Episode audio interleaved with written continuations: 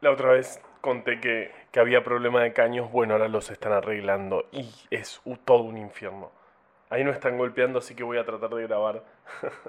Esto es Coronavirus, breve podcast de la pandemia, presentado por El Gato y la Caja y Posta. Hoy es martes 17 de noviembre, día 259 desde la llegada del SARS-CoV-2 a la República Argentina. Ahí me cambié de habitación a ver qué onda. El suspenso es mi género preferido de cine.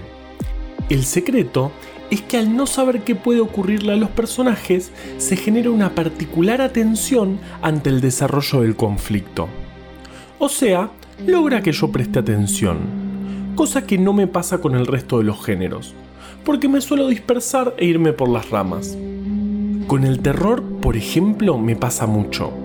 Alguien entra a una casa embrujada y la puerta se cierra atrás. Y enseguida pienso que esto repasa, todo el tiempo. Por ejemplo, ¿les conté que ayer cerré la puerta y dejé las llaves adentro? ¡No! Me desesperé un poco, pero me acordé de que el encargado tiene una copia de la llave. Menos mal. Me contó que tuvo COVID. Estuvo internado unos días y todo. Por suerte se recuperó, así que desde este podcast le mandamos un gran abrazo a Guillermo. ¿Sí? Oso llamando, oso llamando, pelícano conteste.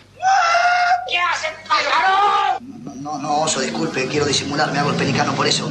Voy en busca del conejo. Todo en orden, fuera. Creo que me dispersé de nuevo. ¿Ven lo que les digo? En Argentina, de 21.572 testeos que se hicieron ayer, se confirmaron 7.893 casos nuevos de COVID. También se registraron 292 nuevos fallecimientos, que llevan el total a 35.727. La tasa de letalidad sigue estable en el 2,7% y los muertos por millón de habitantes en nuestro país son 802.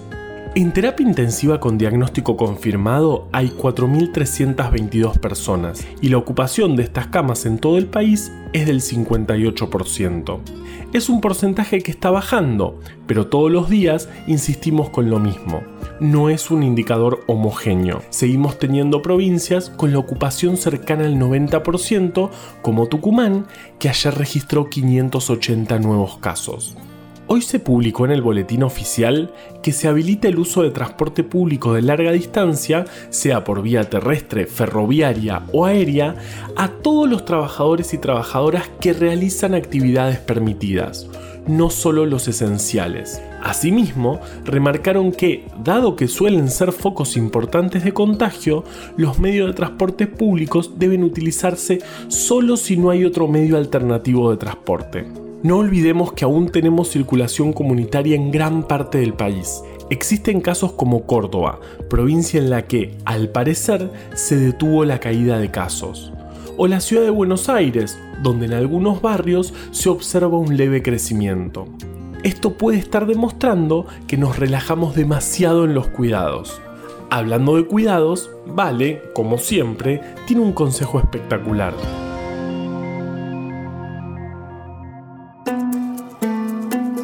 Si todavía no le encontrás la vuelta a usar barbijo con anteojos, acaban los tips para que no se te empañen. Ponerle jabón seco en ambos lados de los vidrios o mismo shampoo diluido y dejar secar. Lo importante es tocar lo menos posible. Puede fallar. Poner los lentes apoyados sobre el barbijo, más separados de los ojos. Se complica ver para arriba, pero para abajo está genial. Poner papel de cocina, higiénico, o alguno bien absorbente siguiendo el borde superior del barbijo, pero del lado de adentro, así queda más firme y también más estético. La otra es usar una cinta adhesiva para pegar el barbijo a la piel. No es la cosa más feliz del mundo, pero en caso de urgencia está bueno saberlo. Likeen y sigan para más consejos. Arre. Una de las primeras películas de suspenso es de 1923 y se llama Safety Last. Algo así como la seguridad última, burlándose de la expresión la seguridad primero. Entre las pioneras del género también se encuentra The Lodger, A Story of the London Fog. De 1927. Es la tercera película muda de Alfred Hitchcock de quien hablamos el otro día y misteriosamente no se trata sobre la Gran Niebla de Londres, que fue el 5 de diciembre de 1952. Ese día y durante varios días, una niebla terrible ocasionada por la combustión de la industria y de los transportes causó la muerte de 12.000 londinenses y dejó enfermos a otros 100.000.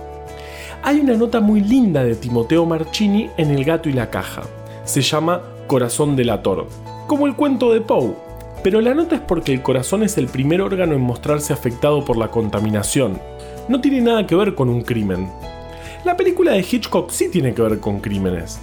Pero no por el crimen de un cuento de Poe, claro. ¿De qué está hablando? No hay nada de eso en la película. Es que cuando me aburro invento otra película. Tengo poca concentración. El mensaje es muy simple. Cuando tú es... ¡Un pajarito! ¿En qué estaba? Ah, ya terminamos.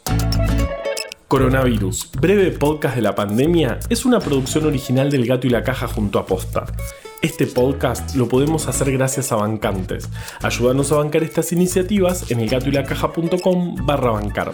Encontrá un montón de historias increíbles en breve atlas anecdótico de la ciencia. Para conseguirlo, entra en elgatoylacaja.com barra tienda. Yo soy Juan Manuel Carballeda. Valeria Sanabria te aconsejó desde el armario. Usa tapaboca, mantén la distancia y nos escuchamos mañana. Che, dice el encargado de mi edificio que él no tiene la llave de todos los departamentos, solo del que se vive quedando encerrado. ¡Qué tonto! ¿Quién será?